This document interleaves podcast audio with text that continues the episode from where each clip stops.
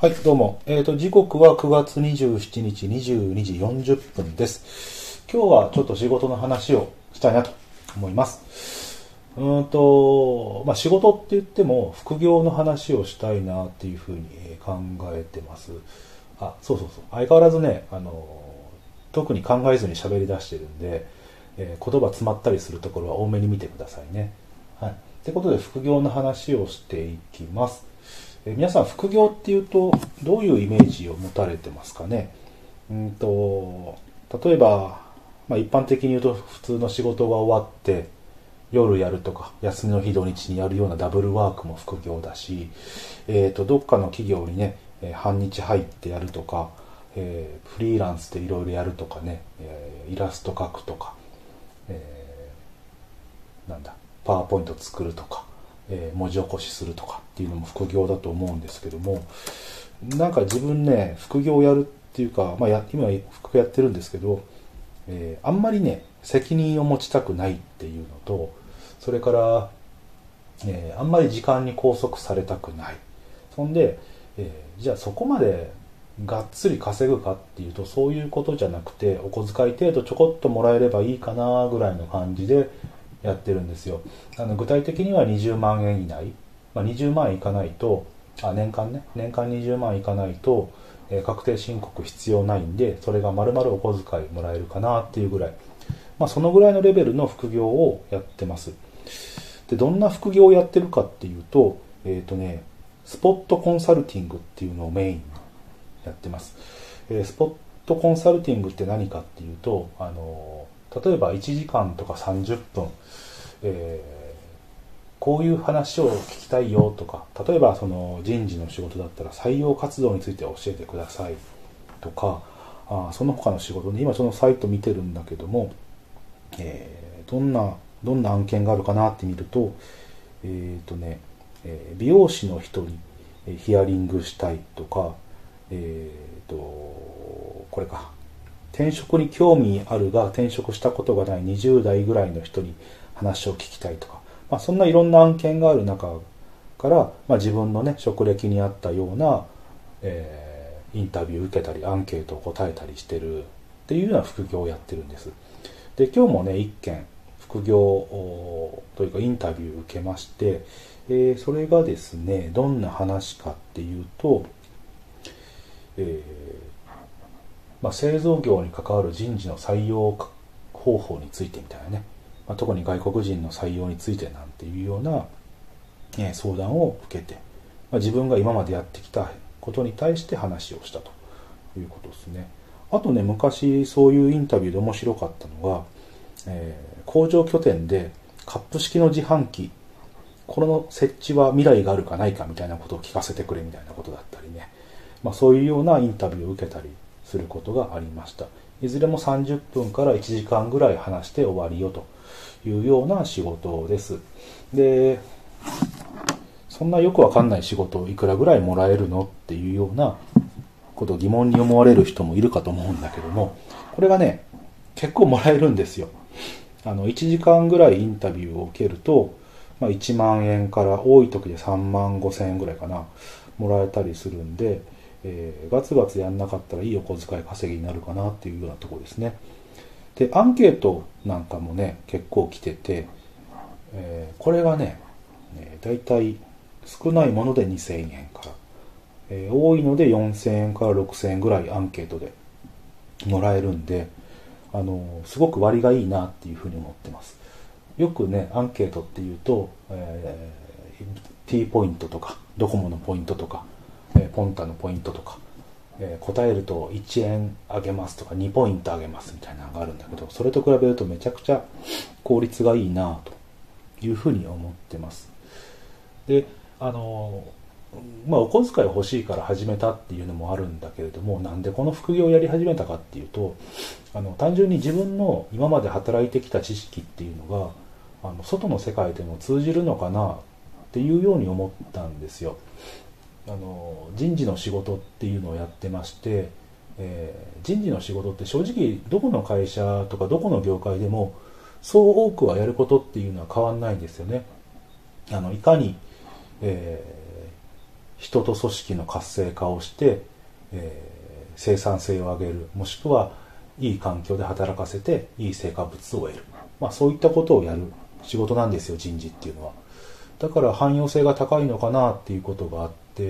自分の知識が外でどれぐらい通用するのかななんていうことを思ってですね、えー、こういう副業、まあ、今年からね初めてやってみました、えー、ざっくりまあそんなことをやってるとね意外と今まで自分自身の日常業務だったり大したことないなっていうような仕事だったりしてもそんな話をすると「ああそうなんですね初めて知りました」ってね言ってくれるんですよ、まあ、お世辞かもしんないんだけどやっぱりそういうのって嬉しいなって思うのと同時にあ自分のやってきたことって間違いじゃなかったんだなとかあいいことやってんだなっていうふうに感じる次第なんですよね。だから副業っていうとなんかねその時間を切り売りしたりとか大きな責任を持ったりとか、まあ、そういうようなことでね一発逆転を狙ったりとか自分を犠牲にしてやるみたいなねことで考える人もいるんだけども自分はねあの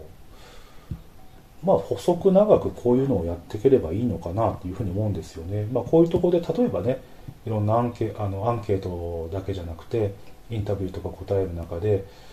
あじゃあ自分こういう分野がやっぱり得意なんだなとかここは苦手だなって思うところがね出てくると思うんであのそういった点をね見つけることで、まあ、今私42歳ですけども60歳70歳に近くなった時にあの次の食いぶちというかあの小遣い稼ぎというかまあ、そういったこともできるんじゃないかなっていうふうに思えてきたんですよね。だからそういう副業をやるとこなんですよね。まああの本当に時間っていうのこれほとんど使わないんですよね。あのインタビューも今はもうズームとかねそういうのでできるので、まあ、家でちょっとね夕方夜6時とか夜か夜6時とか7時から1時間ぐらい喋ってどうかっていうようなところなんで、まあ、非常にいいなっていうふうに思いました。うんで私人事で、えーと、副業をね、うちの会社は認めてるんですよで認めててただあの副業しますって申請書を出さなきゃいけないんだけれども意外とね私受付やってるんですけど意外とみんな副業をやろうっていうふうにしたいんですよね。だからなんかやってみりゃいいのになって思うんすよ。自分のスキルって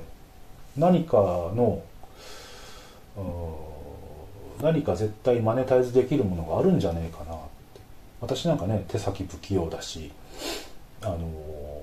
面倒くさがりで責任は持ちたくないし時間に縛られるの嫌だしなんてことを考えてもそれでもできることがあるんだからあのなんだかんだほとんどの人が社会人になっていろんな仕事を経験して、まあ、それは雇われ仕事だったり自分がフリーランスでやってたり起業したりいろいろあると思うんですけどもそういう経験を欲しがってる人っていうのは無数にいるからそういうマッチングができる副業のサイトっていっぱいあるんですよね。だからそこに登録しておけば何でもできるんじゃないかなっていうふうに思いますよ。うん。だから私はねあのこういう副業をするのっていうのは自分の力を試すって意味でもいいし、えー、自分の視野を広げるっていう意味でもいいと思うんで是非ねあの何から始めたらいいか分かんないっていう人はこういう副業サイトっていう、まあ、スポットコンサルのサイトっていうところも登録してみてはいかがでしょうかっていうところです。はい。意外とね、あの、そうそうそう。で、ウェブとかでね、Google とかで、副業、副業おすすめみたいなことで書いても、こういう、なぜかコンサルタントの話、スポットコンサルの話って出てこないんですよね。あの、すぐ出てくるのが、えー、アンケートモニターとか、アフィリエイトとか、ね、データ入力とか、ブログを書くとか、えー、写真を販売するとか、イラストを販売するとか、あそういうのが多いんですよね。であと俺すごくこれ謎なんだけど副業で検索するとおすすめの副業えー株式投資、不動産投資、FX ってあるんだけど、これ投資って副業じゃないよねって。単純に資産運用だけの話とか別に副業じゃないのに、なんかこれが結構上位に出てるのが多いのが